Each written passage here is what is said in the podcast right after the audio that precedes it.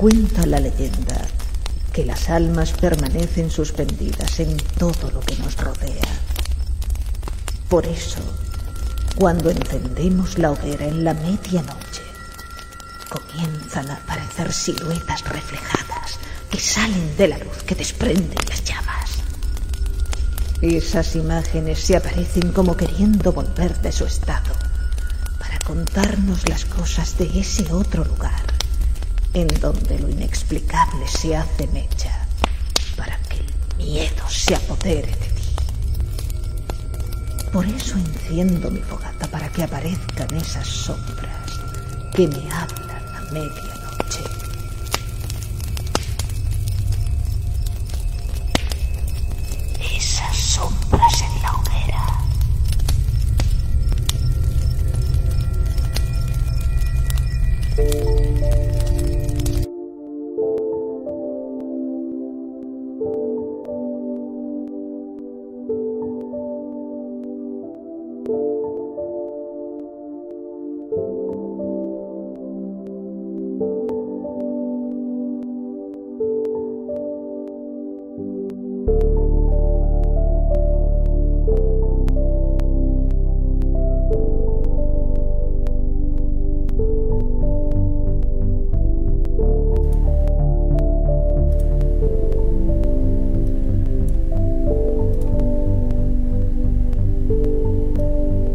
Nuevo enciendo la hoguera. Después de dos semanas. La echaba de menos. Esa hoguera que en esta primavera que ya muere apetece. Porque la noche está fresquita. Al menos en el sur de España, ¿verdad, Elizabeth? Sí, aquí sí que hace fresquito. Sí, ¿no? Sí, aquí en el campo se diría hasta casi rascado. Eh, supongo que tú tendrás tu té humeante, ¿no? Aquí lo tengo delante, sí, sí. Y...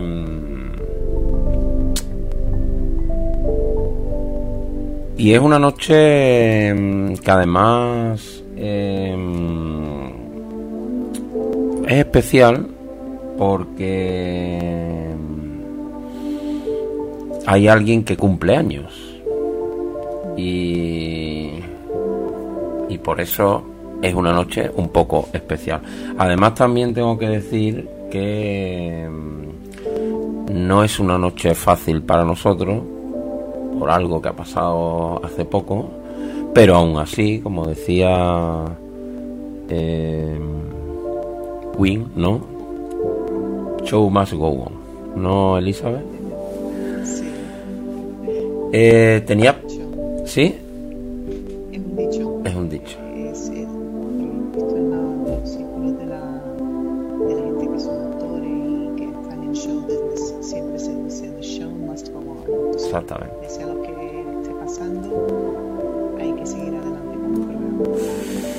Eh, de hecho, tenía pensado, como siempre, algo a modo de editorial, algo que, contar con, con alguien de esos que hemos llamado estos días héroes, estos, de, estos héroes de traje EPI, esos a los que aplaudimos a las 8 de la tarde aquí en España. Y he aprovechado para preguntarle cómo habían vivido estos días. No, no había tenido la oportunidad de tener a alguien delante, lo había tenido a lo mejor eh, videoconferencia o algo así, pero no había tenido el, el vis a vis delante todavía de tener a nadie. Todo ha surgido porque veníamos por la autovía, por una autovía, y había surgido como porque ella era el camino, ella por, digo porque es una chica. Eh, eh, y todo ha surgido, como digo, porque por el camino que veníamos era justo el que ella cogía todos los días para ir al hospital. Y, me ha llamado la atención porque ella nos decía, ¿no? Es que eh, cuando yo... mm, todo ha surgido porque ha empezado a relatarme con pelos y señales eh, dos casos que ha tenido de cerca de, este tema.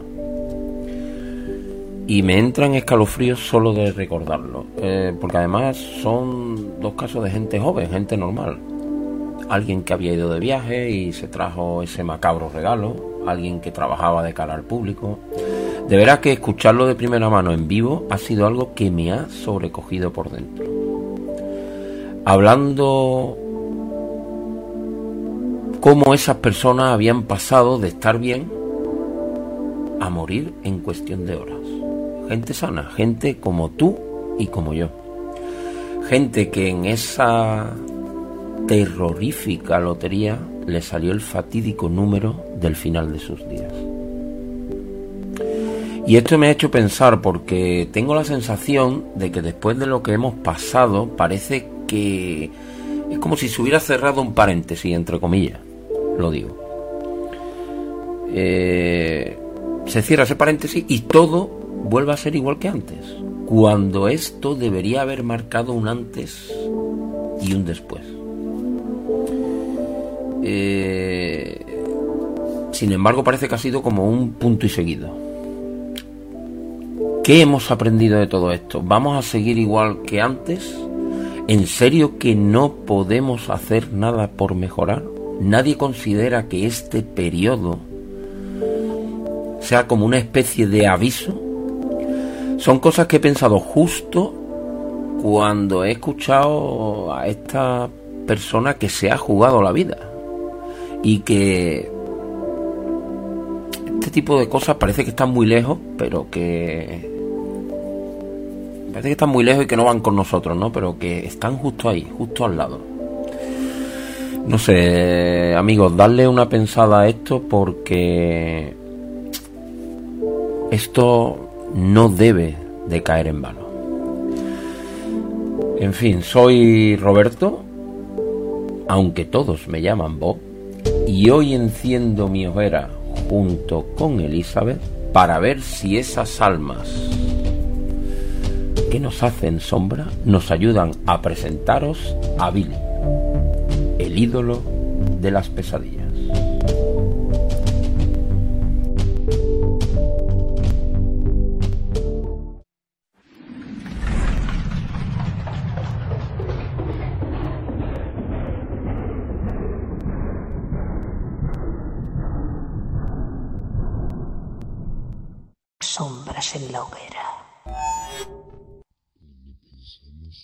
Cuando pensamos en museos, nos vienen a la mente edificios que cobijan la historia, el pasado, armas de guerra, logros de antiguas civilizaciones, artículos religiosos y obras de arte. Pero no todos son así. Adentrémonos en uno distinto.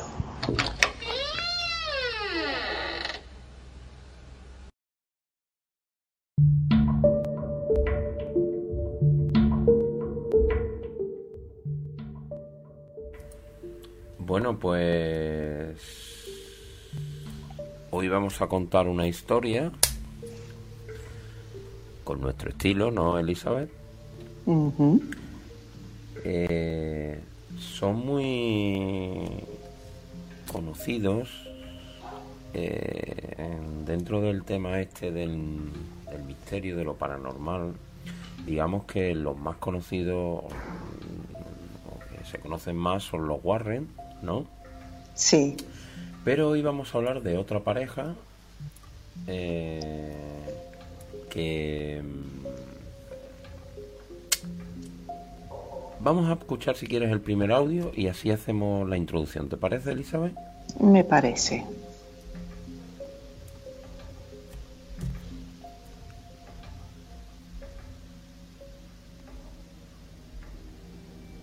Greg y Dana Newkirk son una pareja de investigadores paranormales. Llevan casados más de una década y se conocieron cuando cada uno era miembro de un grupo de investigadores que eran rivales. Con el tiempo, sus respectivos grupos se desintegraron y ellos se juntaron a nivel personal y profesional. En el transcurso del tiempo pasó otra cosa. Se hicieron propietarios de uno de los museos itinerantes más inusuales y extraños que puedan existir. A medida que ellos van investigando sucesos inusuales, se van cruzando con personas que tienen en su posesión artículos encantados, objetos que a más o menos medidas le van causando problemas y de los cuales están desesperados por deshacerse. Así llegó a sus manos Billy, el ídolo de las pesadillas.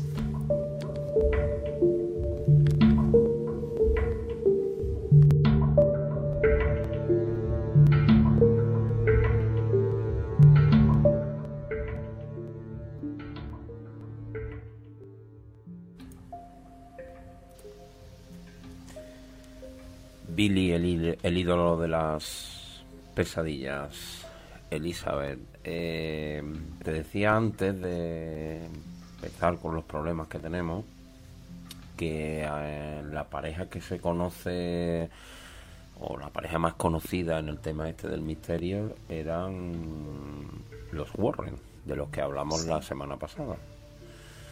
Correcto.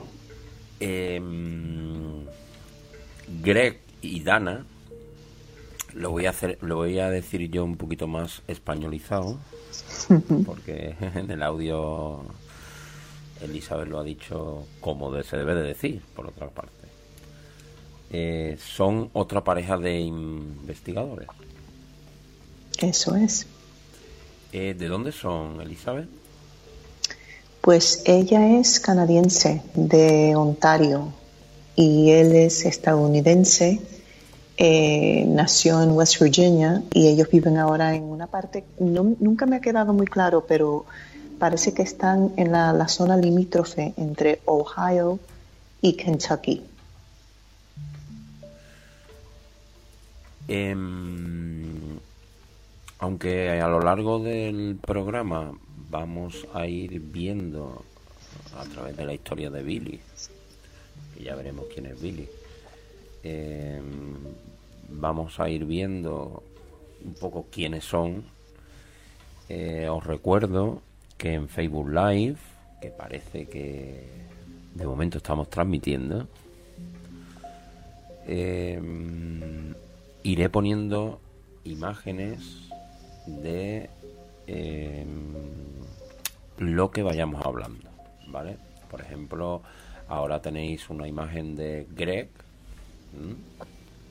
que yo la verdad me sorprendí, yo no lo conocía y a mí me, yo creía que era una persona mayor, pero es un hombre joven, ¿no, Elizabeth? Mm, exactamente, tienen unos pues 32, 33 años cada uno.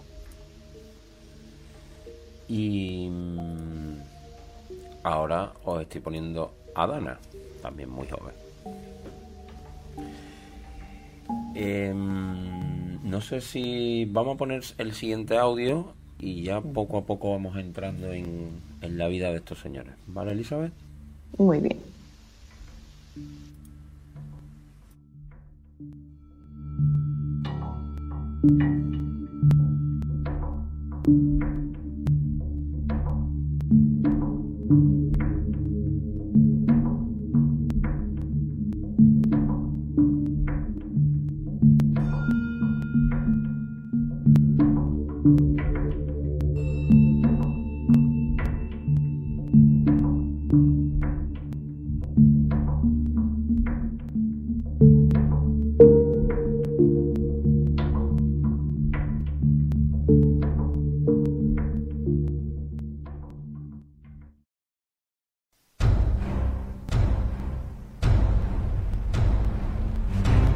Después de haber sido entrevistados en un programa de radio, una noche reciben un email.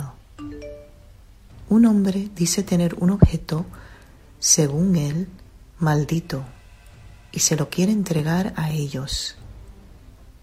le propone a Greg un encuentro en un punto intermedio para entregarles el objeto. Dana dice que no, que ni locos. ¿Cómo van a encontrarse con un tío que los ha escuchado en la radio y que ellos no conocen de nada? Greg, intrigado, no hace caso y acuden a la cita.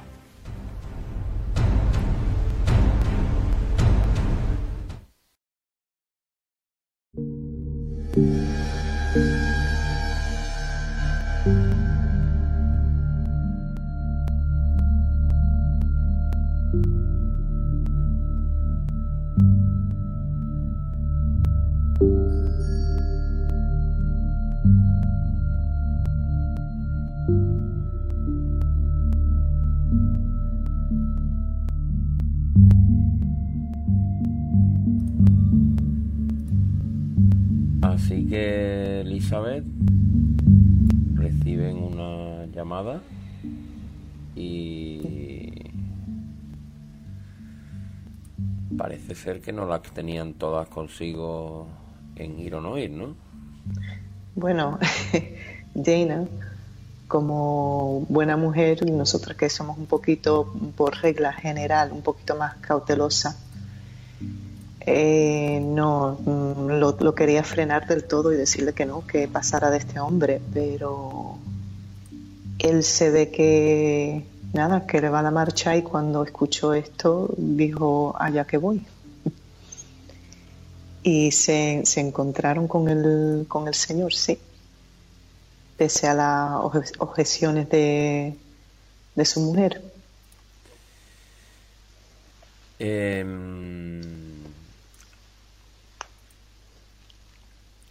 ¿Por qué llaman a Gret y Dana Elizabeth? Eh,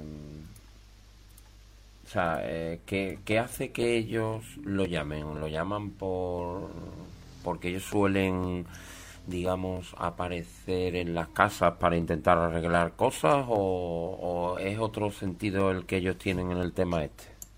Bueno, ellos hacen un poquito de todo. Ellos aparecen en programas de, la radio a cada dos por tres, eh, desde Coast to Coast hasta programas más, chicos, la verdad. Son entrevistados con bastante frecuencia.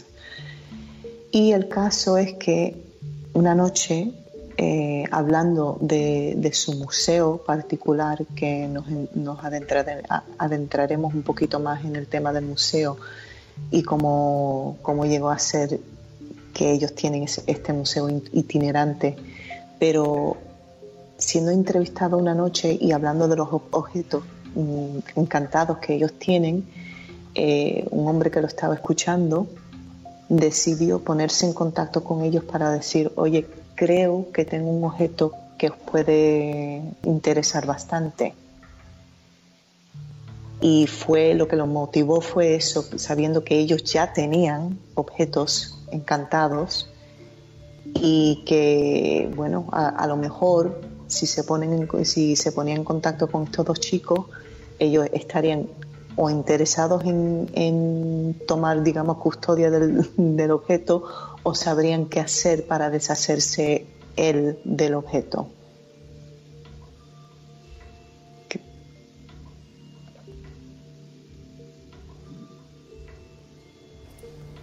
Que no estaba en el aire porque lógicamente Elizabeth, esos objetos son los que ellos utilizan para este museo, ¿no? Exactamente.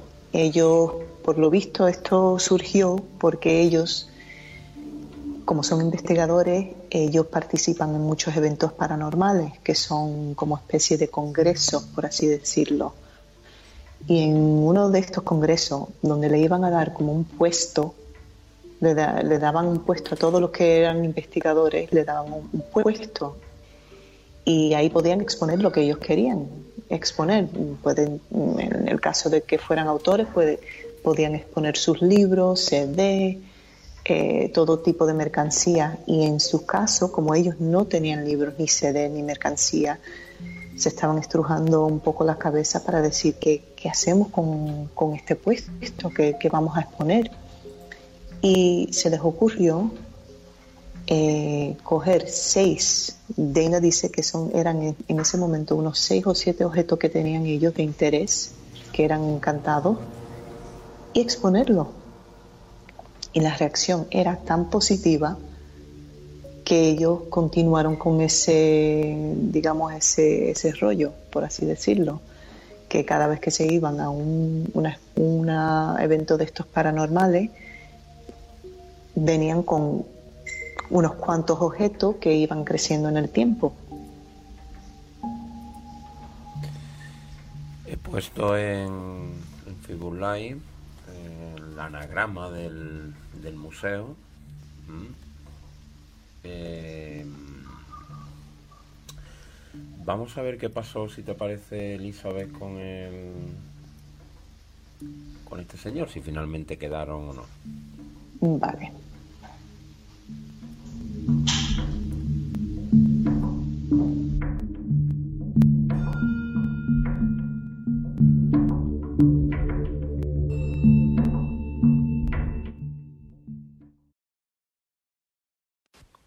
En el aparcamiento de una tienda de grande superficie, Greg y Dana esperan que venga el hombre que les ha contactado a ellos. Dana ha insistido que el encuentro tome lugar de día y en público para de alguna forma garantizar más seguridad. Hay mucho movimiento de gente que van y vienen. Llega un momento que ven un hombre que se acerca a ellos. Lleva una gorra de béisbol y en principio parece bastante normal. No parece un psico-killer con intenciones de asesinarlos en el aparcamiento de Walmart. Se va caminando hacia Greg con algo en los brazos. Lo que sea está envuelto en tela de arpillero. Cuando llega él, le pregunta, ¿Eres Greg? Este le contesta que sí. El hombre de la borra de béisbol le deposita el objeto en sus brazos y le dice, Ahora es tu problema. Y con las mismas se gira y se va hacia su coche. Greg dice, Para, para.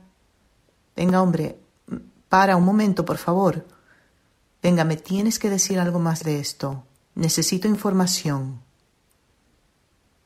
El hombre se vuelve y le cuenta.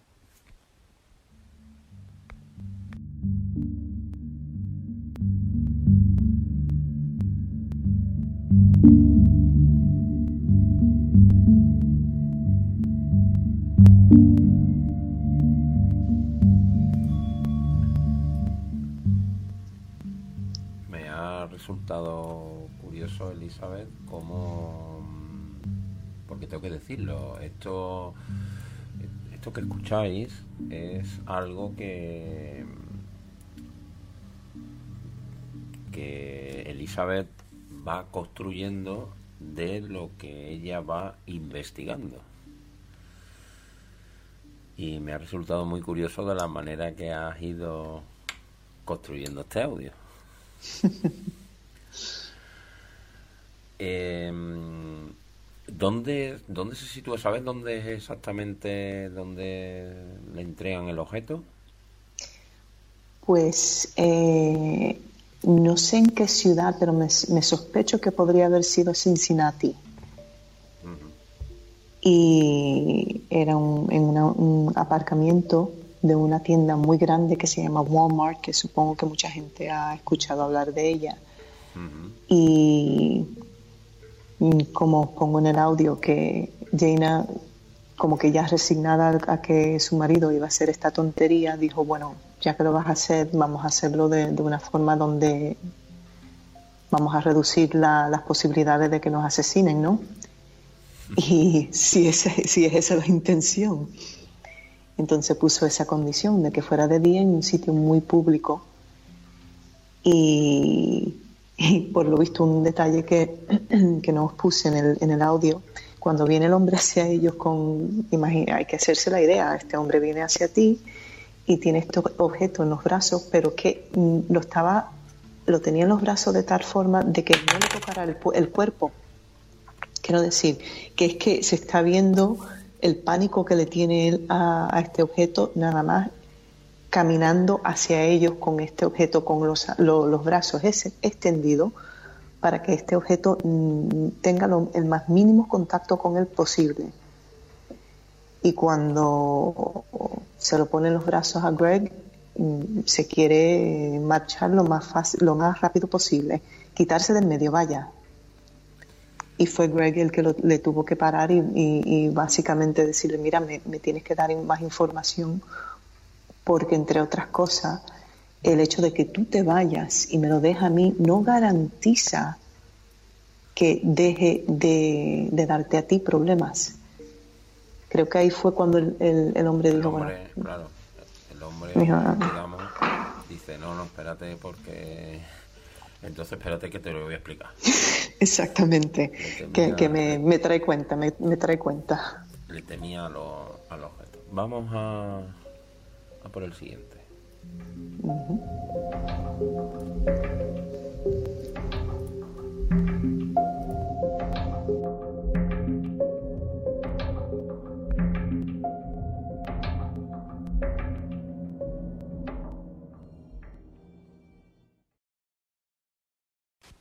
El hombre cuenta cómo él y su familia se mudan a una casa hace unos seis meses y, tirando unos cables debajo de la casa, se encuentra con un objeto dentro de un saco de tela de arpillero. Abre el saco y lo que ve es una estatuilla africana. No llega a un metro de alto. Figura de un hombre quizás un guerrero, tallado en caoba con incrustaciones de marfil. Extrañado por encontrar algo tan exótico en un sitio tan raro, lo sube a la casa y lo pone en su despacho. Al próximo el hombre y su mujer no le dan importancia, pensando que su hijo ha tenido pesadillas y nada más. Esto es hasta que empiezan a ocurrir una serie de cosas en la casa. Luces que parpadean, tarde en la noche se escucha como alguien está rebuscando en su cocina, pero cuando van y miran no hay nadie, grifos que se abren y se cierran solos. Y llega el momento que los padres del niño también empiezan a tener pesadillas. Pesadillas horribles.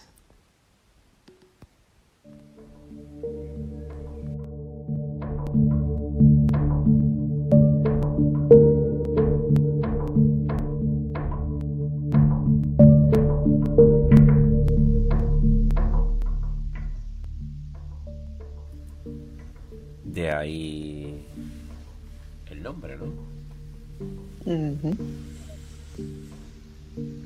Em, pues sí. Es curioso, eh, Elizabeth, cómo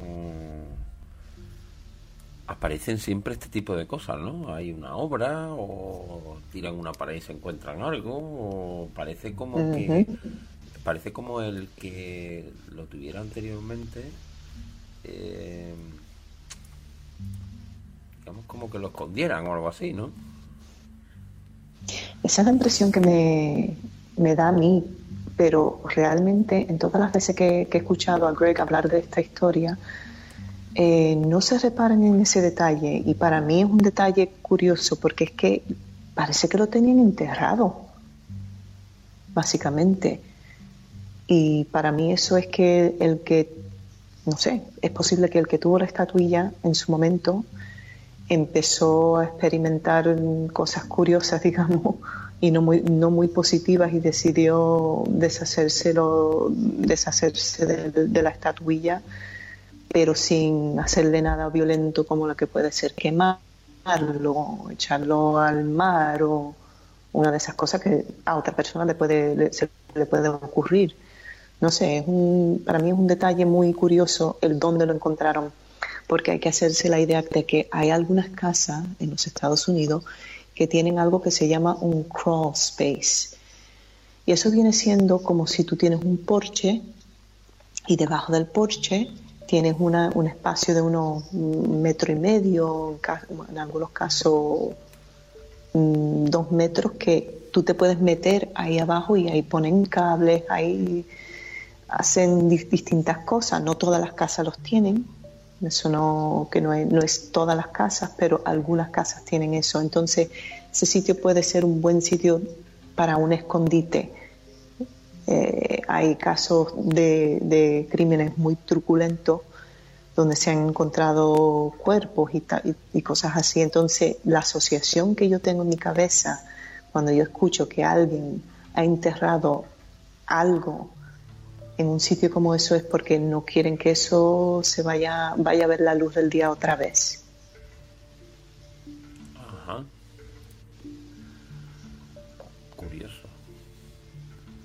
Em, parece que ya hemos estabilizado la situación. Entonces, creo que lo que vamos a hacer, Elizabeth, es hacer un alto en el camino y justo, justo después escuchamos el siguiente audio. ¿Te parece? Muy, me parece.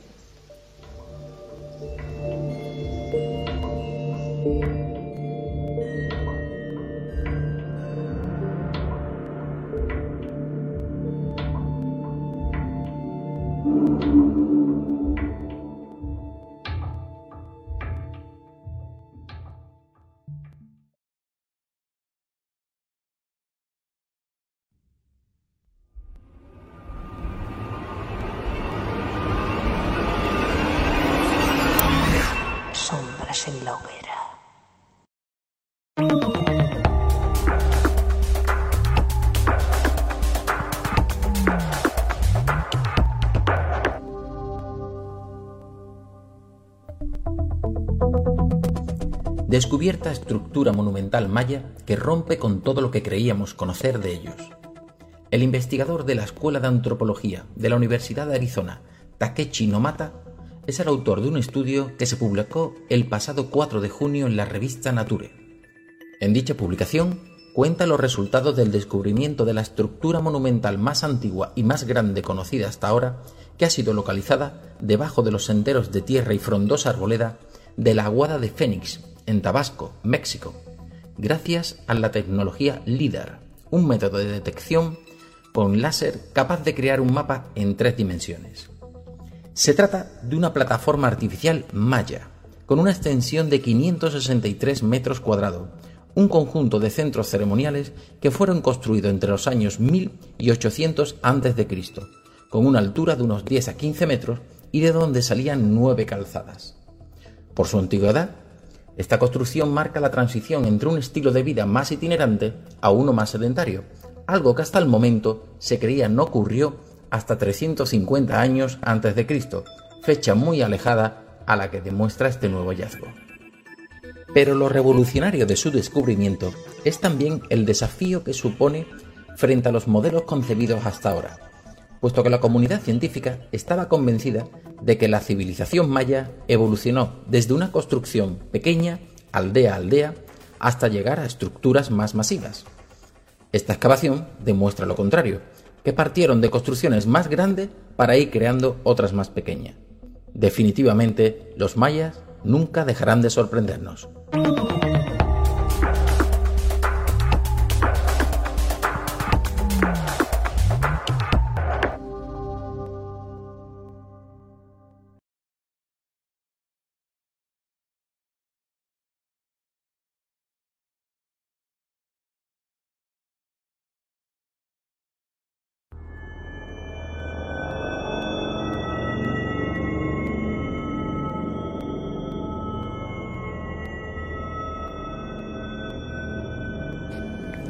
Greg le pregunta al hombre sobre las pesadillas y pese a como prácticamente Greg le rogaba que le contara las pesadillas que tuvo su mujer, éste se negaba.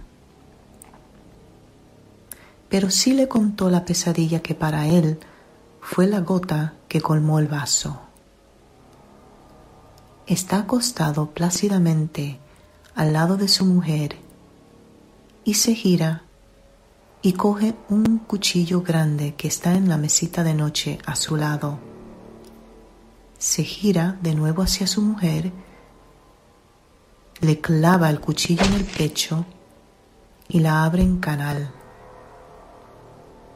Le saca el corazón y se lo empieza a comer.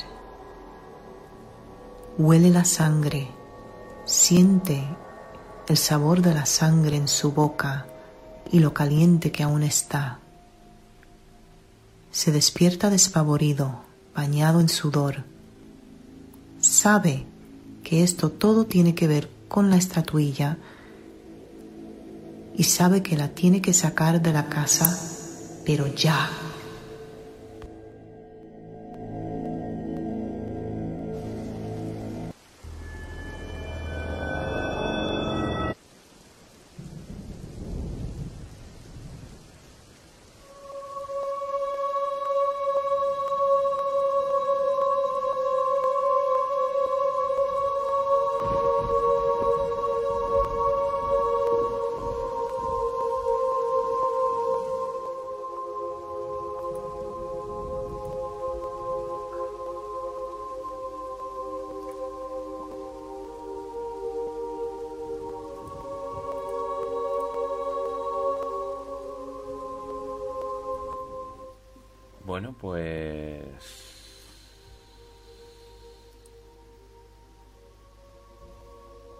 Está la primera pesadilla.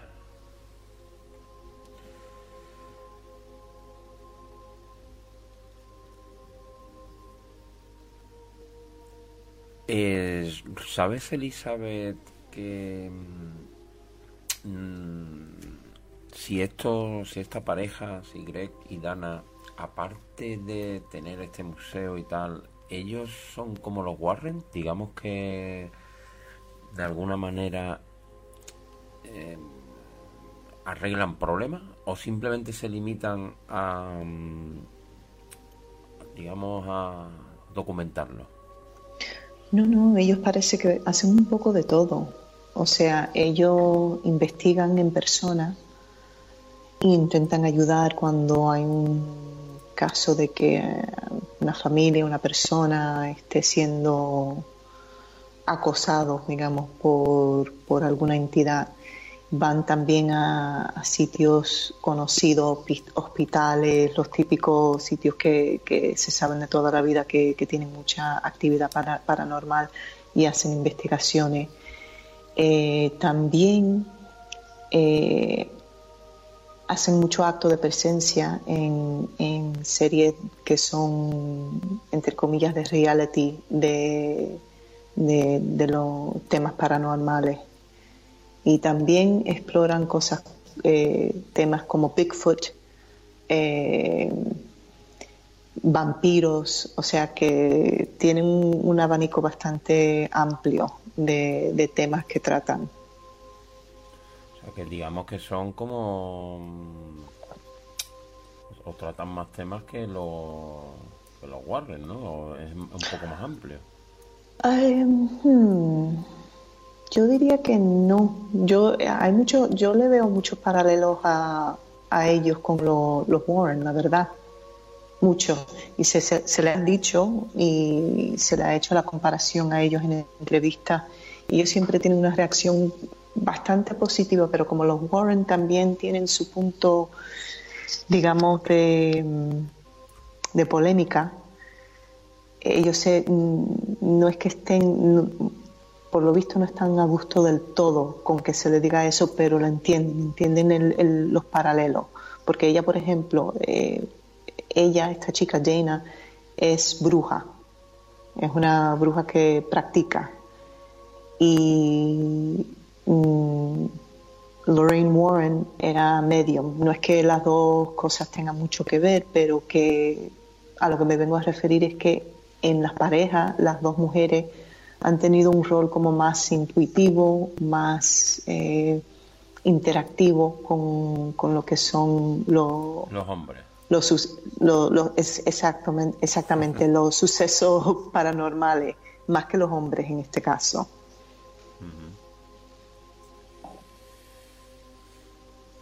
No cesan los problemas porque el siguiente audio no lo encuentro. Así que lo vamos a poner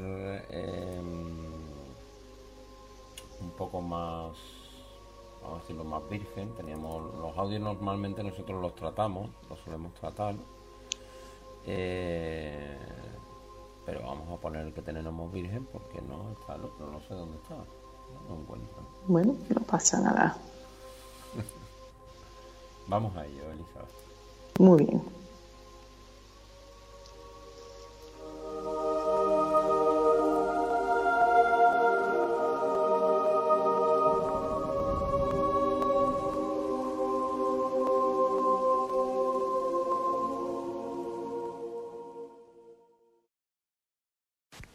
Una vez tomada la custodia de la estatuilla, la incorporan en su museo con los otros objetos encantados.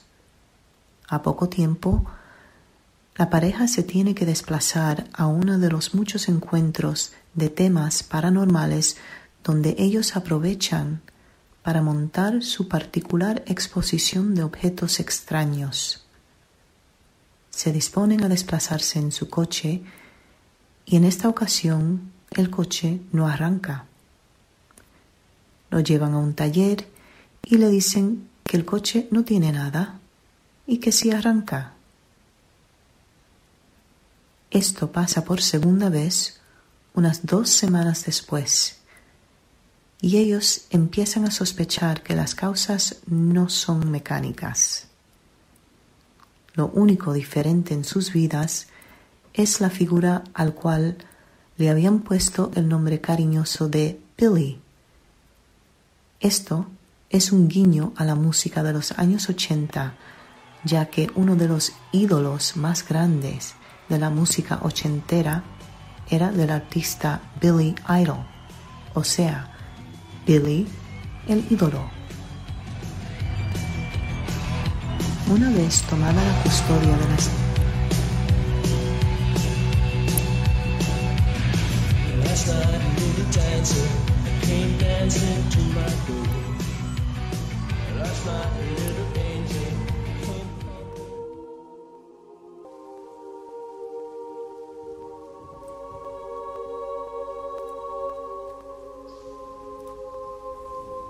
Así que por eso le llaman Billy. Tenéis en estos instantes en Facebook Live, que ya tocaba, una de las imágenes de Billy que he conseguido por ahí. Eh, momentito que la que Elizabeth no la tengo ahora mismo ahora. Ya estás en el aire, Elizabeth. Muy bien. Eh, no, estaba diciendo que mm, acabo de poner ahora mismo en el Facebook Live una de las imágenes de Billy que, que voy a poner unas cuantas que he encontrado porque es una figura real. Porque todo lo que contamos aquí es real. Esto no es un creepypasta, se llama, ¿no, Elizabeth? Sí, creepypasta. Vale, aquí todo lo que contamos es verídico. Em, tenía yo por aquí anotado para que nos comentara algunos de los otros objetos que tienen en el, en el museo itinerante, porque ya la historia un poco la has contado de, cómo se iniciaron. Pero si nos podías ampliar un poquito algunos de los objetos más significativos que, que tú hayas encontrado? Pues tienen algunos y algunos son bastante turbulentos. Tienen, por ejemplo, un espejo encantado que se usa de forma como un, casi como una bola de cristal. Este, eh, este espejo lo adquirió una señora que se fue a un encuentro de un encuentro psíquico, digamos, una feria, digamos. Lo compró, lo mete en su casa y se va obsesionando con el espejo. Pese al hecho de que cada vez que ella mira en ese espejo, ella lo que ve son cosas muy negativas. Y cuenta Greg que no sale o sea, no, no le dan muchos detalles de lo que ella ve, sino un, armario de su casa. Y se pasa ahí, imagínate, una mujer que lo que hace es que se mete con un espejo en un armario de su casa y pasa ahí muchísimo tiempo. La hija ya, su hija se, está asustando porque ve que la, mujer se está, está desmejorándose y cada vez que ella le llama la atención por el hecho de que está con el espejo, esta se pone a defender el hecho de que está como a justificarse el tiempo de que ella está pasando con ese espejo hasta que la hija dice un día hasta aquí hemos llegado y le quita el espejo y se lo entrega a Greg y Dana. Y este espejo es uno de los objetos que ya tiene bastante fama en su museo porque la gente, una de las cosas que hay que destacar de este museo es que a diferencia a otras exposiciones donde tú no puedes tocar nada, ellos dejan que las personas toquen y interactúen con los objetos. Eso hay que destacarlo, porque estamos hablando de que este espejo, después que tú firmes un, waiver, un papel que dice que tú no le vas a hacer a ellos responsables de lo que puedas ver o experimentar a, resultado de tu interacción con, con eh, alguno de estos objetos, eh, la gente van, miran en el espejo y hay gente, dicen ellos que 75% de las personas que miran en ese espejo ven algo.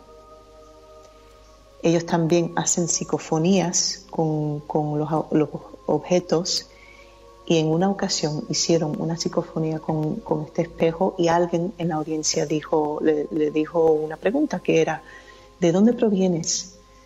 Respuesta, del infierno. Y Greg y Dana conviven con estos objetos. Es otro dato a destacar. Ellos tienen estos objetos cuando no están expuestos, están en su casa con ellos y ellos viven en un piso. Y por lo visto, Greg cuenta que él, él nunca ha mirado al espejo, nunca. Y siempre tiene la sensación de que el espejo quiere que él mire y en una de estas que está sentado plácidamente viendo la, tele, en su sofá, gira la cabeza y como que se le va a la mente un poco y, empieza a mirar en el espejo hasta que él mismo dice, uy Dios mío, ¿qué estoy haciendo? y se para él mismo. Eh, eso es un objeto. Otro objeto que tienen, hay otro que no voy a hablar de él porque me gustaría que hagamos otro programa en, el futuro, no va a ser el próximo ni, en, varios programas, eh, pero me gustaría visitar este museo otra vez porque hay otro objeto que eh, es de destacar también. Pero por ahora vamos a hablar solamente de, dos o tres que, son interesantes. Eh, tienen otro que es un, ay, ¿cómo lo digo? Un drum. Eh, es un instrumento africano también y que se usaba en, un tambor, sí. ¿Como un, tambor, Elizabeth? Exactamente, exactamente, un tambor eh, de vudú. Y cuando se lo entregaron, le dijeron, lo que no se puede hacer con esto es tocarlo. Para nada, nunca, jamás. Eh, porque por lo visto nada más tocarlo empiezas a escuchar eh, música en la casa, eh, también se, como que el tocarlo es activarlo. Entonces ese, ese, ese objeto lo tienen también bastante apartado. tienen también unas, unas muñecas, estas son un poquito tristes, porque estas muñecas o muñecos son un grupo de muñecos y se usaban eh, en un juzgado para que los niños que habían experimentado abusos sexuales le enseñaran dónde le habían tocado. Y en el juzgado donde tenían estas muñecas o muñecos, eh, em, empezaron a experimentar todo tipo de, de, movimientos, eh, sonidos, eh, típicas cosas de, de poltergeists y cuando en alguna ocasión alguien lo asoció con, estas muñecas y, vieron que, la causa eran estas muñecas y se lo entregaron a ellos. Así que también tienen eso, esas muñecas. O sea, tienen todo tipo de cosas. Y esto, Elizabeth, no sé si tú has tenido oportunidad de, verlo, o, pero ¿sabes? Esto que lo llevan en un camión y después lo exponen como en una feria de muestras o algo así, o, es itinerante totalmente en el sentido de que eh, ponen una carpa o... Eh, creo que depende de, las instalaciones a, donde ellos vayan. Ellos tienen un coche que hay una, una buena historia también. eh, ellos también me documento, ¿eh? Ah, entonces tú sabes la historia. Bueno, bueno a, ver, si es la misma, a ver si es la misma. Tú me dices. Aunque, aunque siempre nos dicen que yo soy el que hago las preguntas, ¿no? Pero sí. Eh, yo también me documento. Ah, o, cuéntamela tú a mí, si no, quieres. No, no, no, no, no, cuéntamela tú, cuéntamela tú. Pues en una de estas que se están desplazando, ellos ya, por lo visto, ellos llevan todos los objetos que no son, son eh, creo que han, ascendido al número de, unos 120, 130 objetos, imaginároslo. Eh, y algunos se quedan en casa, no siempre se llevan todos, pero los que se llevan consigo a, las exposiciones, los llevan, en, les compran, eh, se toman la molestia de comprarles eh, baúles especiales, antiguos, para darle más, más bombo, como quien dice, más, más, atmósfera. Y ellos lo llevan en su coche. Y ellos se hacen, por lo visto, muchos kilómetros en su coche. Y en esto de que están regresando tarde-noche eh, de una de las exposiciones, se van dirigiéndose a su casa, pero eh, van pasando un pueblo y se paran a repostar la gasolina del coche. Y Billy está, eh, es uno de, de, los objetos que está ahí en, el coche, además de este otro objeto que no voy a, ni siquiera lo voy a nombrar. No vas a nombrar. Eh, no es que ni siquiera lo voy a nombrar, pero eh, va a valer la pena conocer ese, este objeto cuando hablemos de él, que, le vamos a, dedicar un, un, programa para él o ella sola tienen una serie de objetos en, los sillones de atrás y están repostando gasolina y hay otro chico ahí y ve que tienen un, un ¿cómo se dice? Una pegatina atrás que dice algo como toca, toca el claxon si te gusta Art Belly Coast to Coast, algo así. Y el chaval lo ve y le entra en conversación y le dice, ah, a, qué os dedicáis? Eh, nosotros somos investigadores paranormales. ¿Cómo? ¡Wow! ¡Qué guay! Bueno, entonces él procede a decirle que ellos tienen que ir a un cementerio que queda, y le dice dónde, que ven un ser, se, hay unos avistamientos de un ser con ojos rojos que no se lo pueden perder, que, que tienen que ir a ese cementerio. Bueno, Greg, como ya hemos dicho, le va a la marcha, le dicen una cosa así y él baja. Él se mete en el coche con, con Jaina y le da las gracias al chaval y le dice, mira, vamos a hacer, esto, ¿te interesa? Y él dice, sí, sí, venga, vamos. Cogen la carretera, carretera que hasta ese momento eran, estaban ellos solos, pero ven un coche que va detrás de ellos y mm, tienen un pequeño accidente con ese coche se paran los dos coches, se baja el conductor, el conductor iba él, una mujer y dos hombres que iban detrás. Y por la descripción que da Greg, el hombre eh, iba, era muy delgado, tenía una apariencia muy inquietante, rara, tenía un ojo que, que estaba completamente rojo y parece y, la, parte creo que era izquierda de su cara que parece que le habían dado una paliza. Entonces, ya de entrada es un poco, un poco inquietante la apariencia de este hombre, pero mira y ve que los dos hombres de, que están en el coche tampoco, digamos que tienen una apariencia muy tranquilizadora. Y la mujer que está con él también tiene una apariencia bastante rara. Entonces él se baja del coche, mira, perdón, no sé lo que ha pasado, y el otro, el, otro hombre lo trata muy bien, muy amable. Mira, yo creo, le dice, yo creo que me debes dar tu número de teléfono y tus datos, vamos a, por lo menos descambiar los datos. Craig le dice, mira, mi coche es viejo, si, tú, si vosotros estáis bien y mm, por lo que veo no hay mucho daño a, vuestro coche, por mí, por lo que a mí me, me respecta, yo yo estoy preparado a, no hacer nada. Y, pero el otro hombre insiste, no, no, no, vamos a, vamos a hacerlo bien, vamos a hacerlo bien.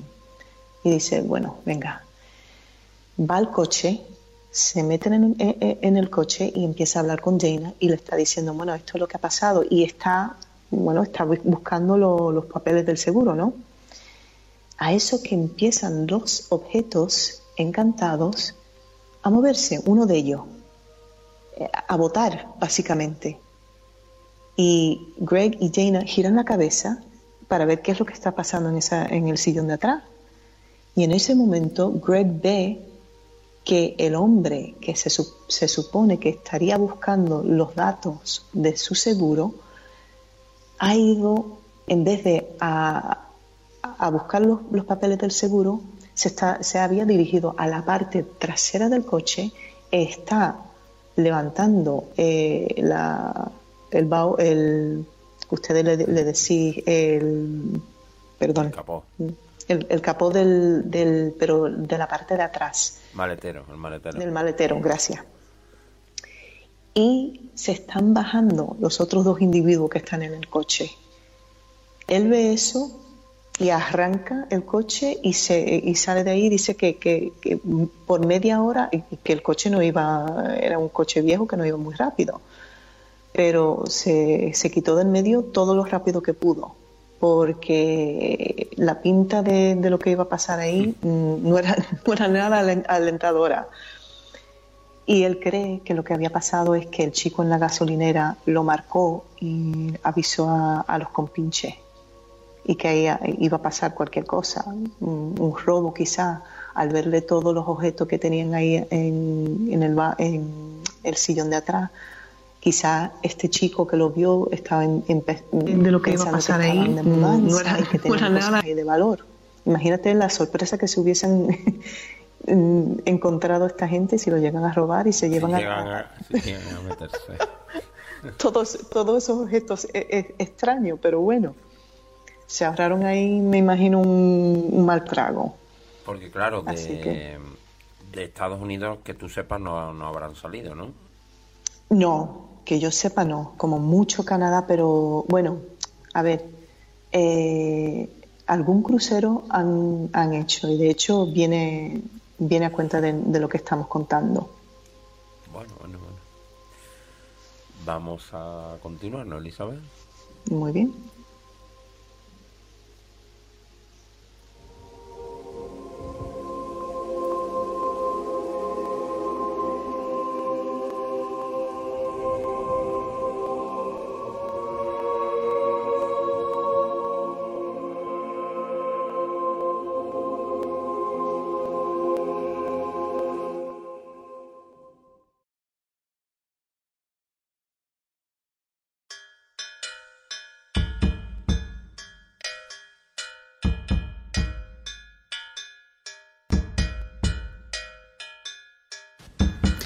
Decidieron consultar con una persona que practicaba vudú y le contaron lo ocurrido.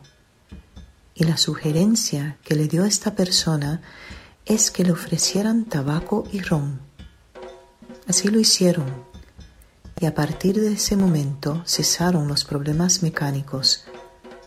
Pero justo por este tiempo, Greg empezaba a tener pesadillas. Él cuenta que siempre eran iguales Greg se encontraba en algún sitio relacionado con viajar, aeropuerto, estación de trenes, etc. Y se sentía intensamente observado. Se giraba y veía a un hombre bajito, de un escaso metro de altura, con piel negra como el azabache ojos azules. Greg sabía quién era, puesto que el hombre llevaba una túnica de tela de arpillero. Nunca se hablaban en el sueño, pero Greg tenía la clara sensación de que Billy estaba pensando, bien, ahora nos vemos. Se despertaba Greg bañado en sudor y inquieto. Si había alguna respuesta de la parte del ídolo. Y lo que escucharon eran gritos guturales, como solo de un animal. Dana cuenta que este fue el caso por lo menos un par de meses. Pero siguieron intentando abrir comunicación con lo que habitaba en la estatuilla y con el paso del tiempo empezaba a decir alguna que otra palabra y alguna frase. Llegó el momento que empezaba a contestar las preguntas que se le hacían.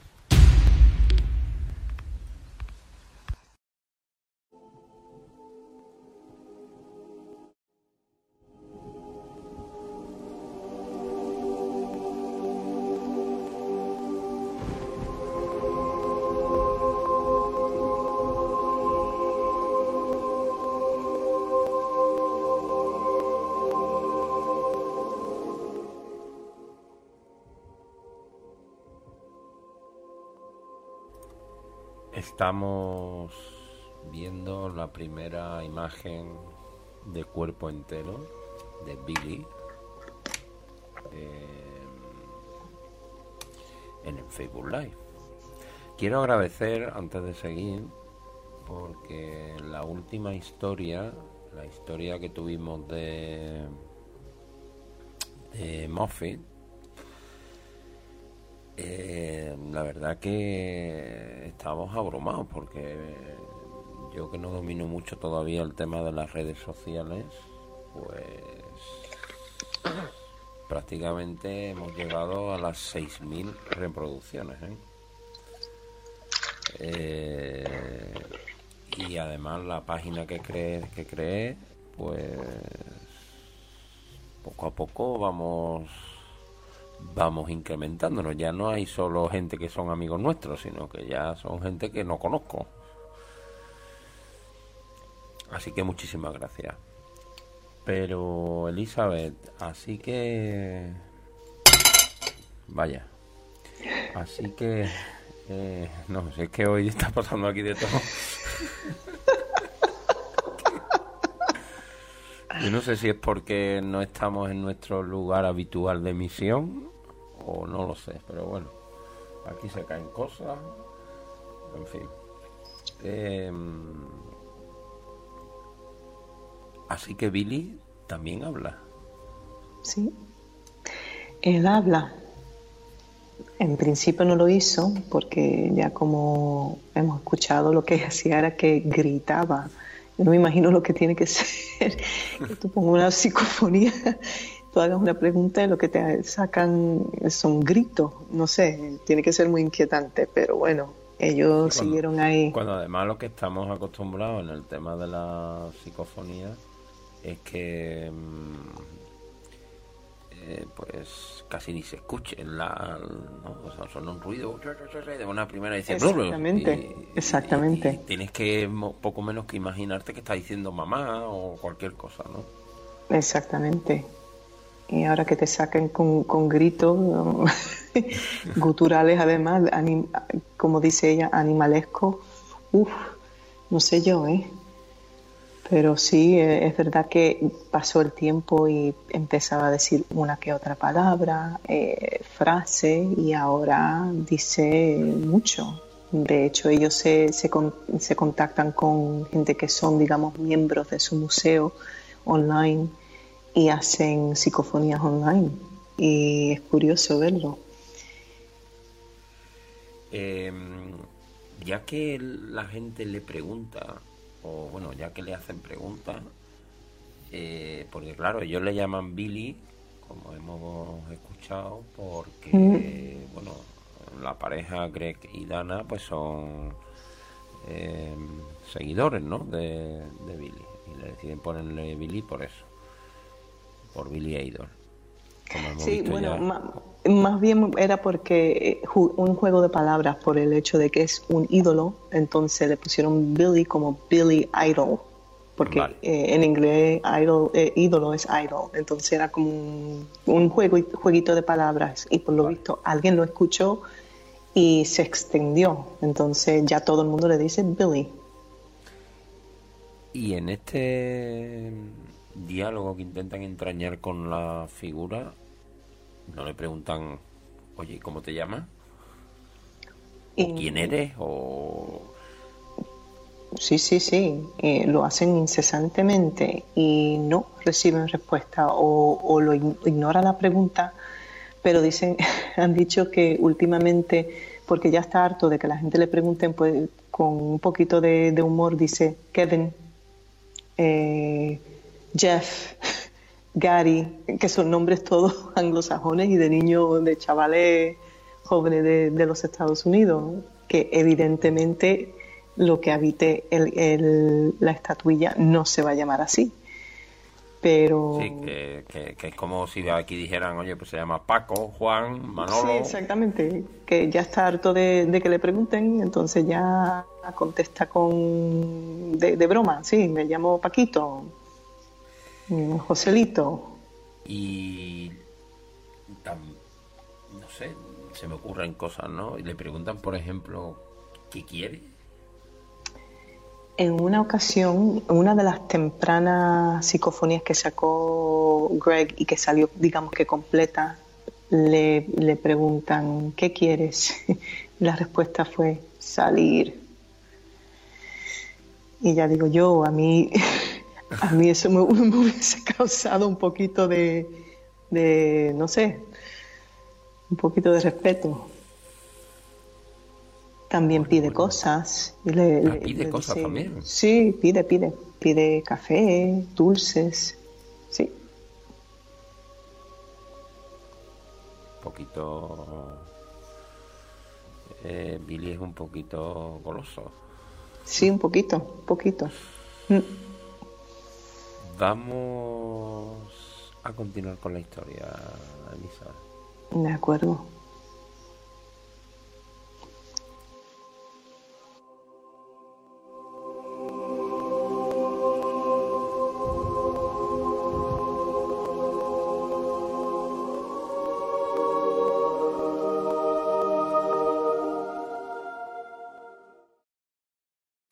La pareja cuenta que va pasando el tiempo y Billy se va dando a conocer y empiezan a venir gente a verle a los eventos donde Greg y Dana exponen su museo. Empiezan a venir gente con ofrendas. No saben en qué momento empezó o quién fue el primero, pero en poco tiempo la cantidad y variedad de artículos acumulados por Billy era impresionante. Traían hierbas, juguetes, tabaco, café, todo tipo de cosas. A veces se agachaban y le susurraban cosas al oído. En definitiva, se veía que el ídolo provocaba fascinación, rozando el culto en algunas personas gente empieza a contar experiencias profundas que para ellos están directamente relacionados con el contacto que han tenido con Billy. Accidentes de coche que sabían que sobrevivieron porque Billy había intervenido. Que vieron en un flash la imagen de Billy antes del accidente y que tenían muy claro que el hecho de haber sobrevivido era por la ayuda de Billy.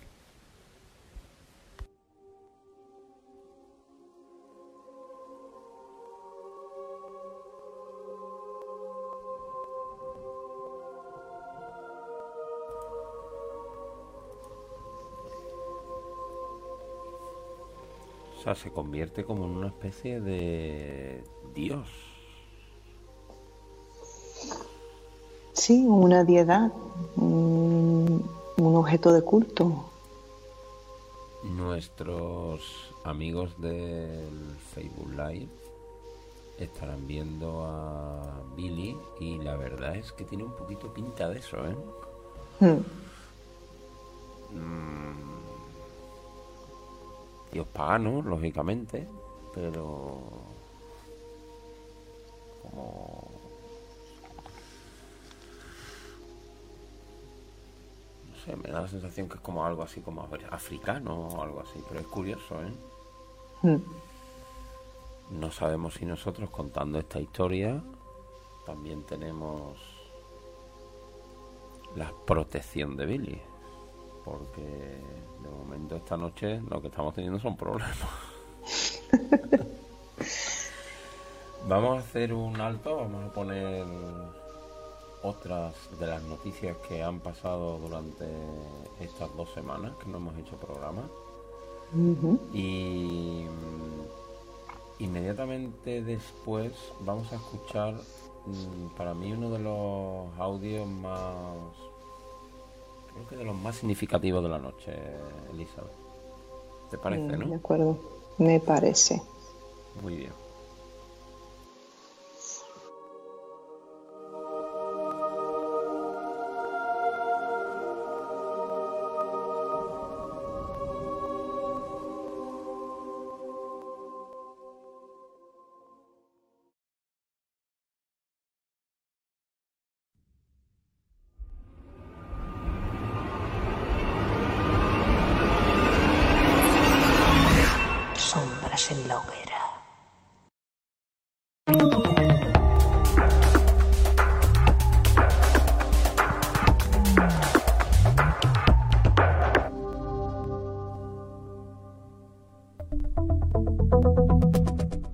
El telescopio más grande del planeta buscará vida extraterrestre.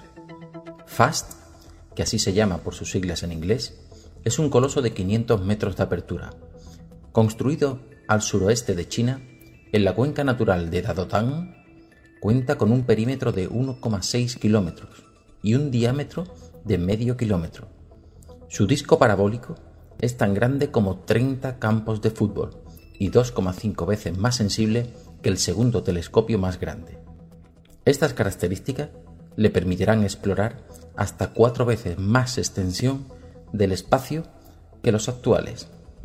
FAST es en realidad un radiotelescopio óptico que opera en longitudes de ondas, en las cuales la atmósfera no interfiere, de manera que consigue captar ondas que están mucho más alejadas, a millones de años luz.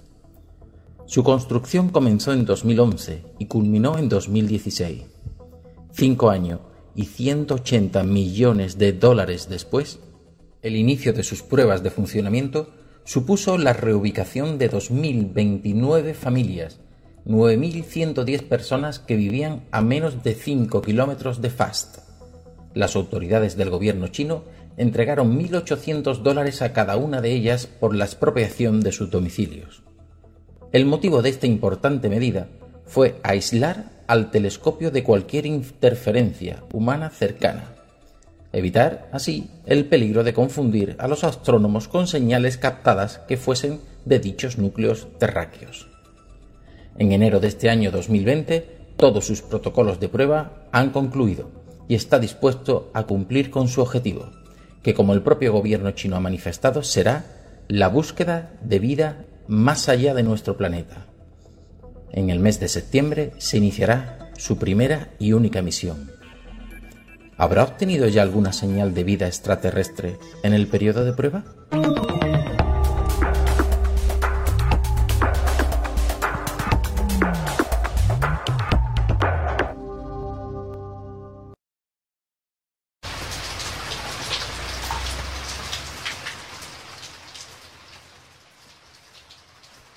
Un día frío y lluvioso de otoño, en un evento paranormal vino una mujer a pedir permiso para dibujar a Billy. Jane le dijo que no había problemas ya que no había mucha gente en ese momento. Jane coloca la estatuilla en una habitación tranquila y apartada. La chica se sienta en la habitación y se pone manos a la obra. Mientras que la mujer está inmersa en la tarea de dibujar, en un momento dado ve que una culebra había entrado en la habitación. Nada más ver esto, la mujer rompe a llorar. Jaina se va corriendo hacia ella y entre las dos sacan la culebra. La mujer le explica a Jaina que para ella las culebras son muy simbólicas y muy significantes. Esta culebra entró a la habitación en otoño, época cuando típicamente estas no están activas, y plácidamente se colocó justo debajo de la silla donde estaba Billy. Para la mujer, esto era claramente un regalo de Billy de agradecimiento a ella.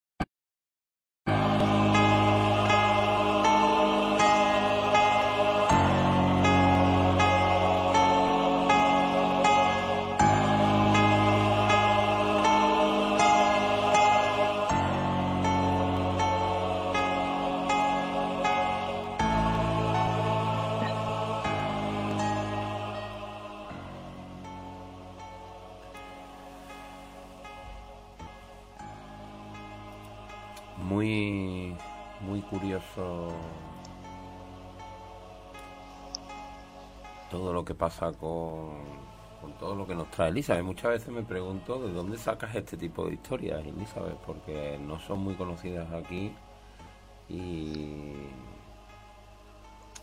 no sé si en tu país son muy conocidas. Hombre, muy conocidas. Mm, yo es que escucho muchos podcasts de, este tipo. Me fascina el tema, todo el tema paranormal y espiritual y todo, todo lo, relacionado. Entonces, perdón, cuando surgen temas como este, pues me llama mucho la, la, atención. Y a estos chicos lo he escuchado entrevistado muchas veces y son chicos que llaman mucho la atención por muchos motivos, pero entre ellos es que son chavales que se ven inteligentes y sensibles y sensatos, que pese al, a lo que se puede denominar un poquito friki de lo que, lo que ellos hacen mm, para ganarse la vida, mm, se les ve, o en mi opinión, eh, se les ve centradito y y, como digo, sensato. Sí, además en... Eso lo vamos a hablar un poquito en, en un audio que vamos a tener más adelante, pero sí me ha llamado la atención que, digamos, ellos no buscan ese morbo de, de este tipo de temas, vamos. Pero eso vamos a dejarlo para el, el audio donde lo tenemos. ¿vale? Sí. Eh, vamos a ver qué sigue pasando con Billy.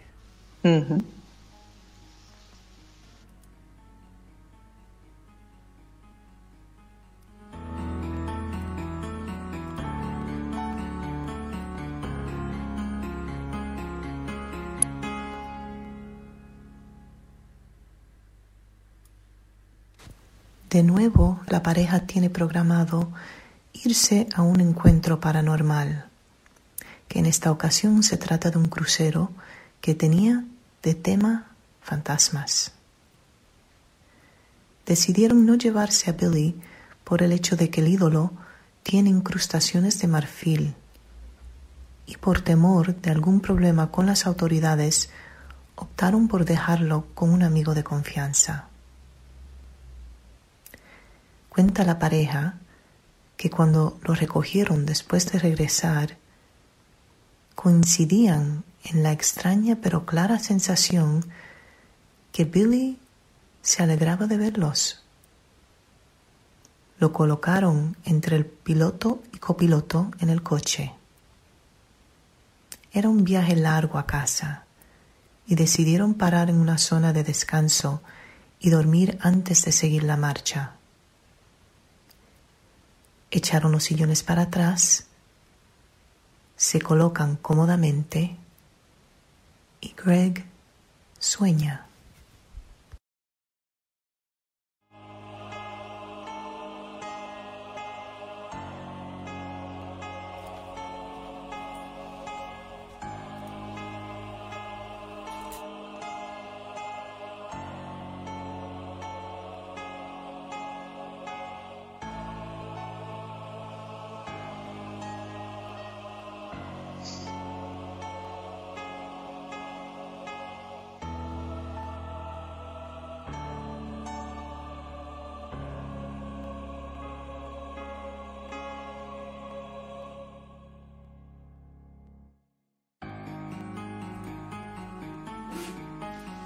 Que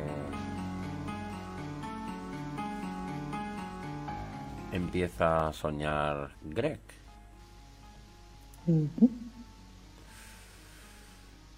Vamos a, vamos a ver, vamos a ver qué sueña, vamos a ver qué sueña. De acuerdo. Todos los audios lo tenemos que haber puesto seguido.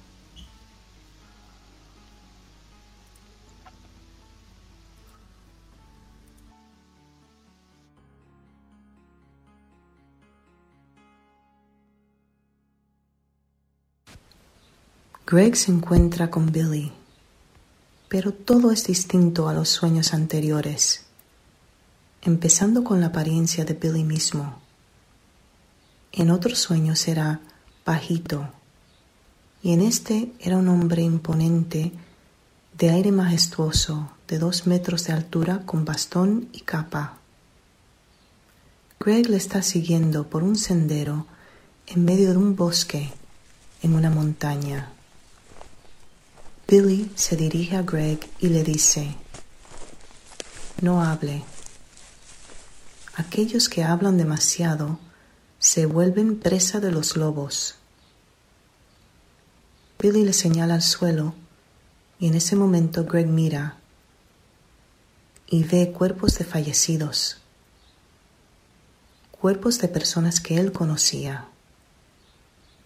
Y a la distancia ve lobos que los están acechando.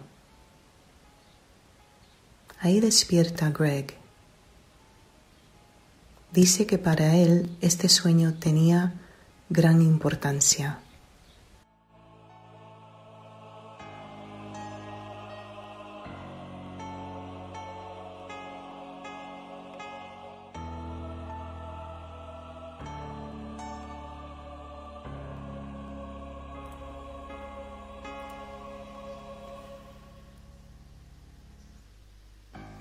Esto, Elizabeth, entiendo que aparte de que esté provocado por por Billy, pero entiendo que tendrían mm, algún significado o que le intentarían buscar un significado, ¿no? Sí.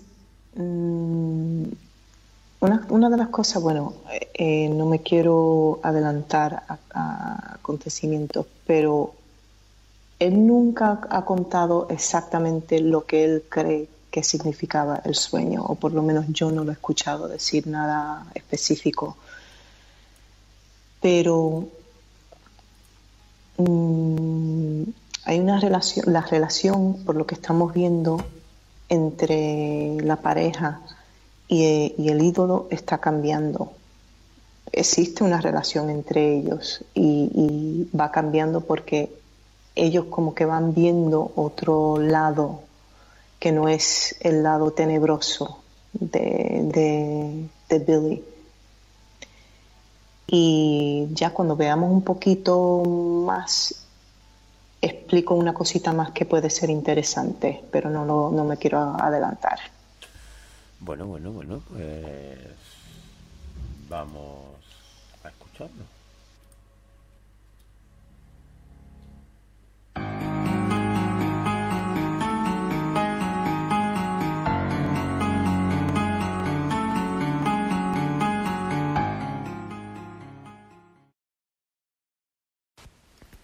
Hasta este punto, Greg y Dana habían intentado buscar toda la información posible sobre el ídolo.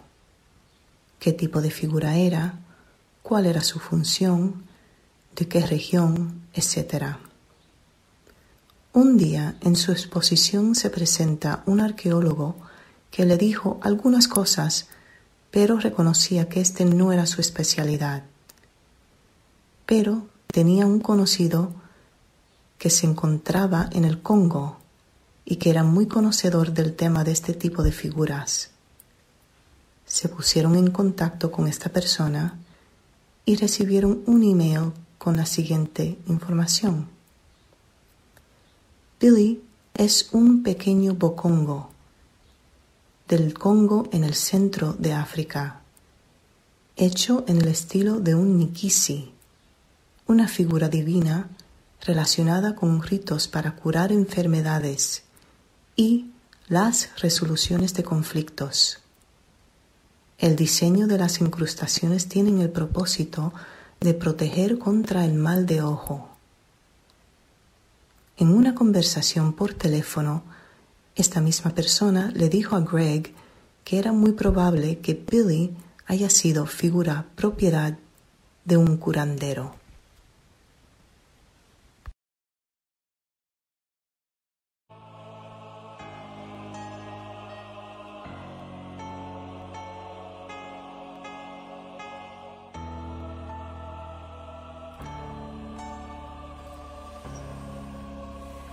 Esto es lo que mm, quería. Nikisi, los Nikisi, por lo visto, mm, son pues esos eh, como recipientes de, espíritu o de fuerzas que lo que hacen es eh, curar mm, y proteger. Y no solamente eso, pero el que tenga un Nikisi, ellos, ellos estaban, mm, Greg y Dana dicen que se habían confundido porque llevaban buscando información sobre esta figura mucho tiempo y habían descartado un poco de que él fuera un Nikisi porque los Nikisi, mm, si alguien quiere mirarlo en internet, se, se puede, se deletrea N, K y latina, S y latina. Los Nikisi y mucho, creo que la mayoría lo hemos visto sin darnos cuenta de lo que estamos viendo. Son figuras africanas que tienen un montón de clavos en, la mayoría de casos. Entonces, Greg y Dana no tenían la idea de que este fuera un Nikisi porque carecía de esos clavos. Pero eh, los clavos tienen mm, son significativos porque eh, por lo visto eh, representan lo que están lo que el Nikisi está solucionando, bien sea una enfermedad, un conflicto, como lo que puede ser, eh, puede ser que le claven, porque no solamente le clavan clavos, pero le clavan también como mm, trozos de vidrio entonces, eh, lo que vayan solucionando requiere de diferentes tipos de material que se les clave, por lo, poco que puedo entender, que no es mucho, créanme. Pero mm, el hecho de que esta figura carecía de todos eso, esos objetos clavados, los hacía a ellos pensar que no fuera un Nikisi. Pero lo que puede ser es que sea un Nikisi un poquito particular. Y los Nikisi, por lo visto, Mm, tienen que tener una persona que los lleve. En inglés se puede decir un handler, una persona que, sea la persona que mm, los maneje, los, los, cuide.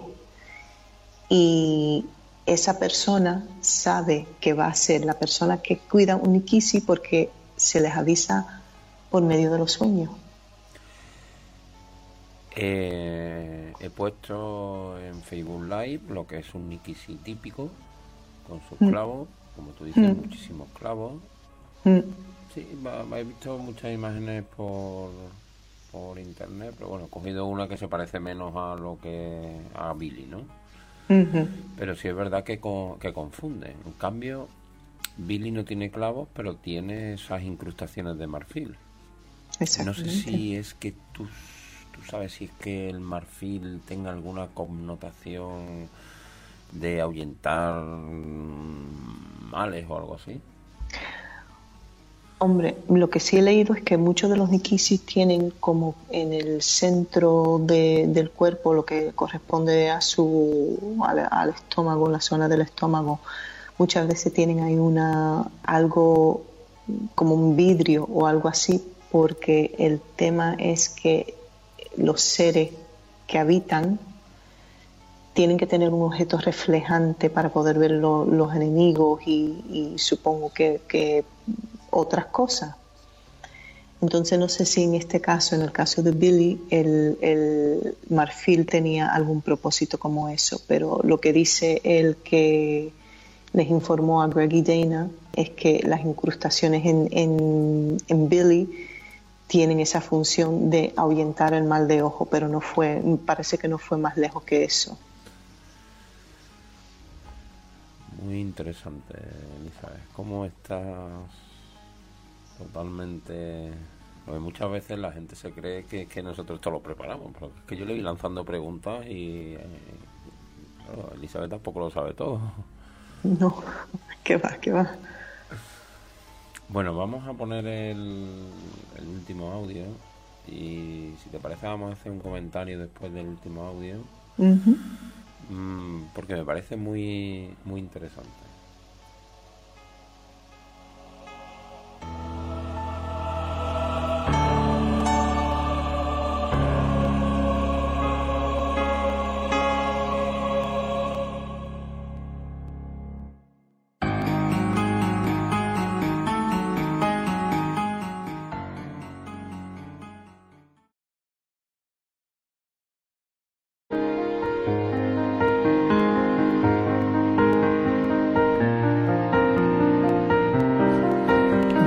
Esta información tenían un punto de partida para ir conociendo más sobre la estatuilla y su función en la cultura de donde provenía.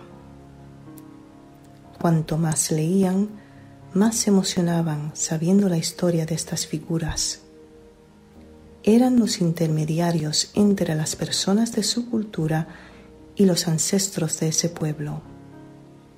Lejos de ser objetos de miedo o daño, eran figuras cuyo propósito era de enseñar, curar y proteger. Cuando llegaron los misioneros en muchos casos fueron destruidos o terminaban en casa de alguien como figura decorativa. Esto después de siglos y siglos siendo un punto central en la vida espiritual de su pueblo. Esto lleva a Jaina a sacar el tema de la ética en los que ellos hacen.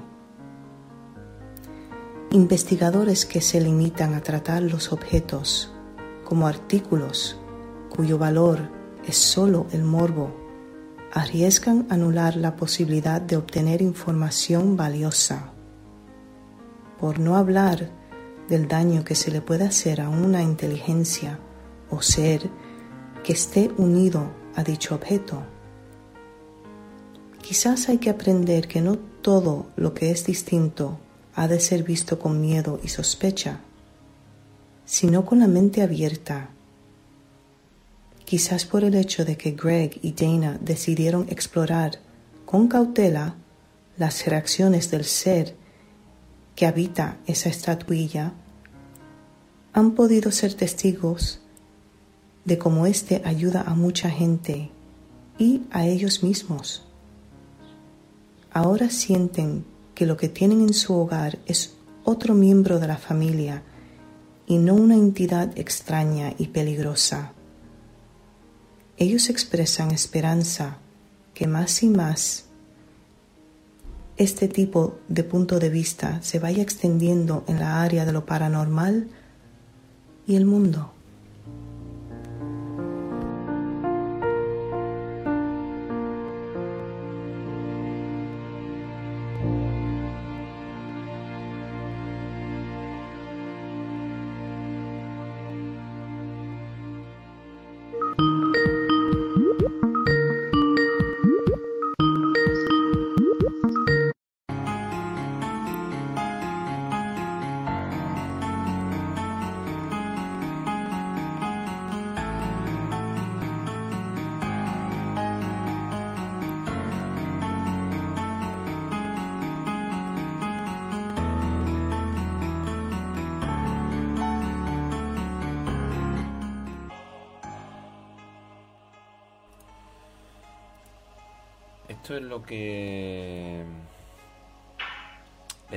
Yo antes de que me parece un punto de vista muy interesante de un poco de cómo se toma la visión que tiene Dana, ¿no? De, este tipo de, de investigadores, porque es verdad, la mayoría buscan el morbo y muchas veces no se dan cuenta de que pueden ser incluso como puede parecer este esta figura, ¿no? Que es un objeto sagrado. Mm. Sí. Eh, de hecho, bueno, aquí en donde yo vivo, en Sevilla, pues es muy mm, popular el hecho de que haya una serie de figuras de madera que se consideran dioses y claro, yo no veo a cualquiera de estas imágenes del Gran Poder o la Macarena en un museo de lo misterioso diciendo que es que mm, eh, les protege, ¿vale? Que es un poco la reflexión que yo hice cuando yo escuché tu, tu audio, Elizabeth. Mm. Entonces me parece una reflexión muy interesante que, según tú lo dices, es ah, Dana la que se lo, la que se lo, un poco la que se lo cuestiona, ¿no? Los dos, realmente los dos. Eh, Greg ha comentado que en charlas que ellos han, discursos que ellos han dado a otros investigadores, han hecho esta reflexión y han visto como alguno que otro se han echado a llorar, ¿eh? ¿Por qué? Porque mm, Greg dice que está convencido por, mm, del hecho de que algunos de ellos mm, se echan a llorar porque saben perfectamente que en alguna ocasión han cogido un objeto que no han entendido, lo han quemado, lo han echado al, al mar o le han, destruido algo antes de entenderlo, básicamente. Y esto del morbo del paranormal, mira, yo soy la primera, yo a mí me encanta todo el tema pero porque también me encanta cuestionar la vida, lo que es la esencia de la vida, de lo que somos, mm, qué somos, qué es esto.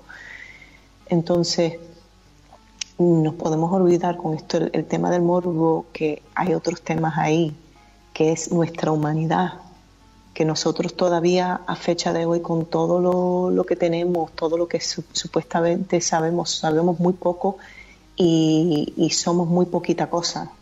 Evidencia los últimos tres meses que nos, hemos tenido que, parar todo en seco, como quien dice. Eh, y que no sabemos prácticamente nada de nada.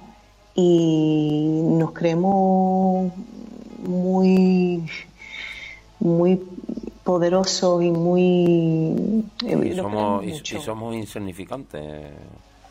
Eh, sí. Y, que debemos de ser más humildes, básicamente, mucho más humildes y, y, más abiertos de mente y cuestionar las cosas.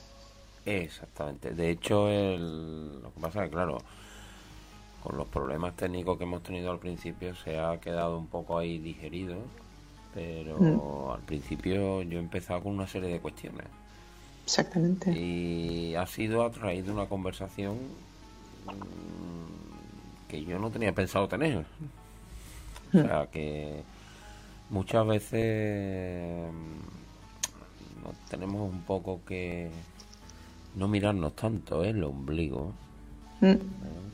y cuestionarnos un poquito más la- las cosas.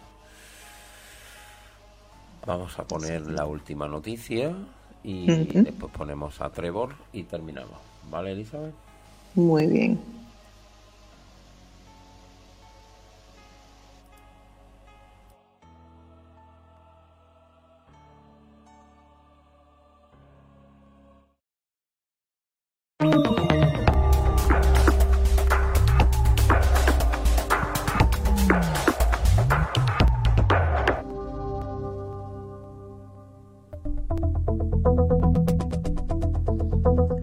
Pasado 4 de junio se cumplieron 38 años del estreno en los cines de los Estados Unidos de la película producida por Steven Spielberg, Poltergeist.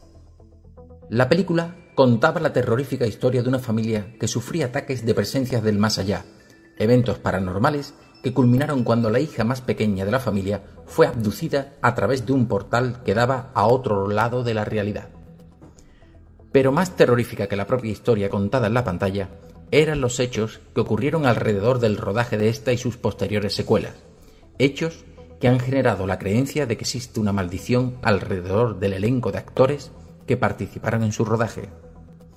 Justo después de salir la película en 1982, la actriz Dominic Dunn, que hizo el papel de Dana, la hermana mayor de la protagonista, murió asesinada por su expareja. El actor Julian Beck, que hizo el papel del espíritu malvado Kane en la secuela, falleció siete meses después de su estreno de cáncer. Pero la muerte más trágica sería la de la actriz protagonista, que hizo el papel de la pequeña Carol y que falleció a los 12 años de una infección. Crea o no en la maldición, hay otro hecho cierto a destacar en el rodaje. En una de las finales y más impactantes escenas fueron usados para ahorrar dinero de la producción esqueletos reales. ¿Será esta la causa de la maldición?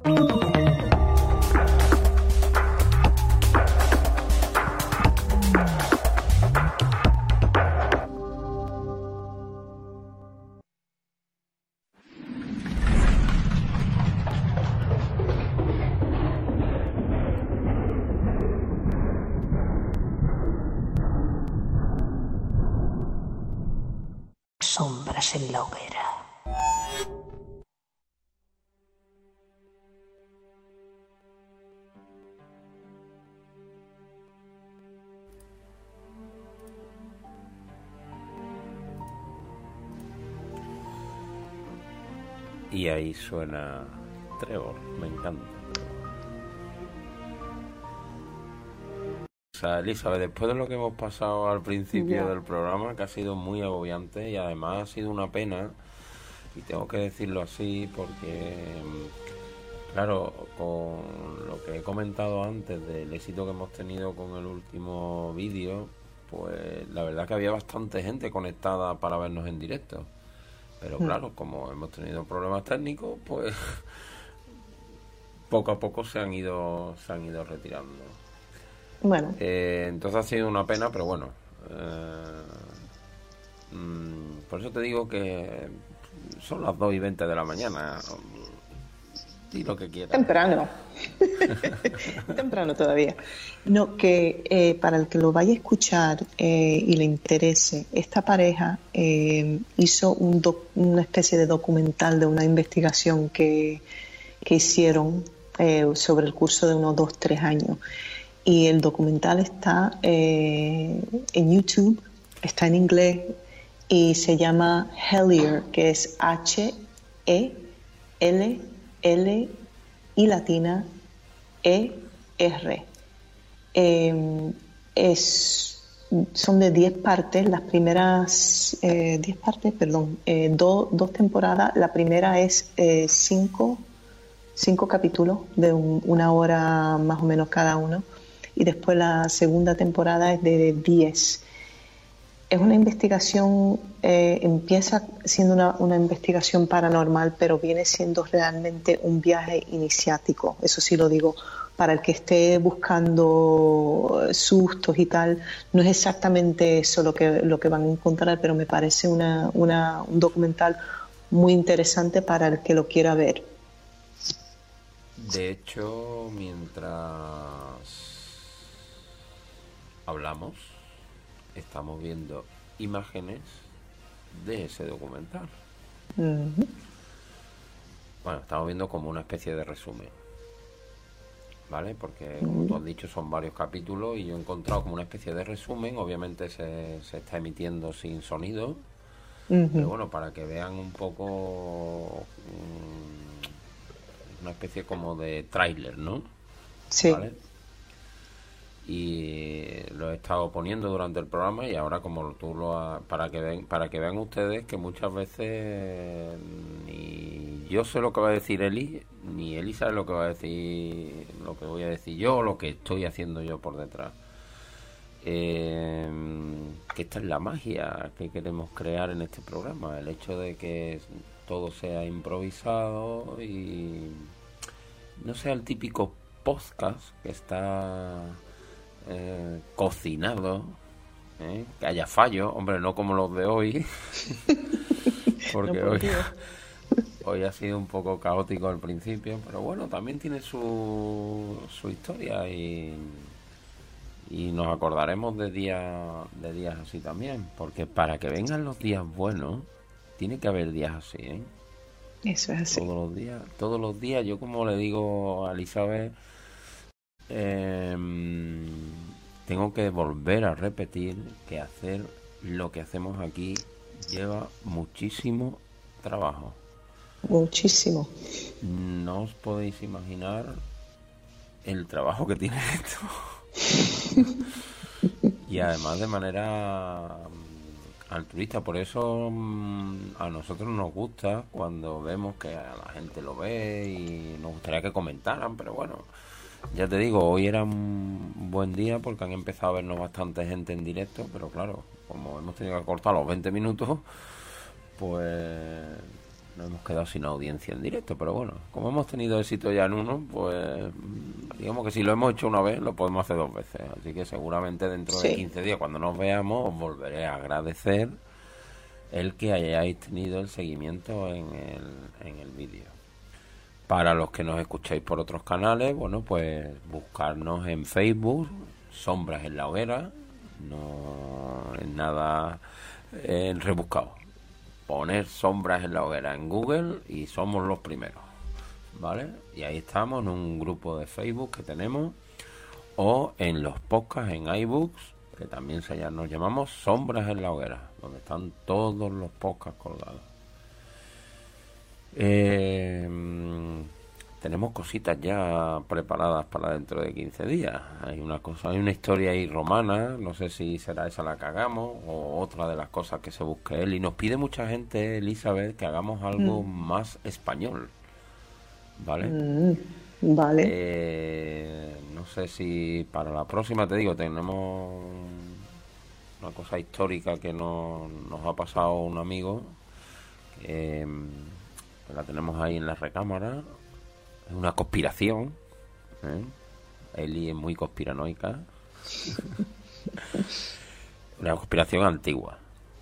Y bueno, no sé lo que se nos ocurrirá, pero seguro, seguro, seguro que dentro de 15 días volveremos con más. Eli, reitero mis gracias. A ti, Mil gracias. Y seguimos soñando con este nuestro proyecto. Eli. De acuerdo. Y muchísimas gracias a todos. Nos vemos dentro de 15 días.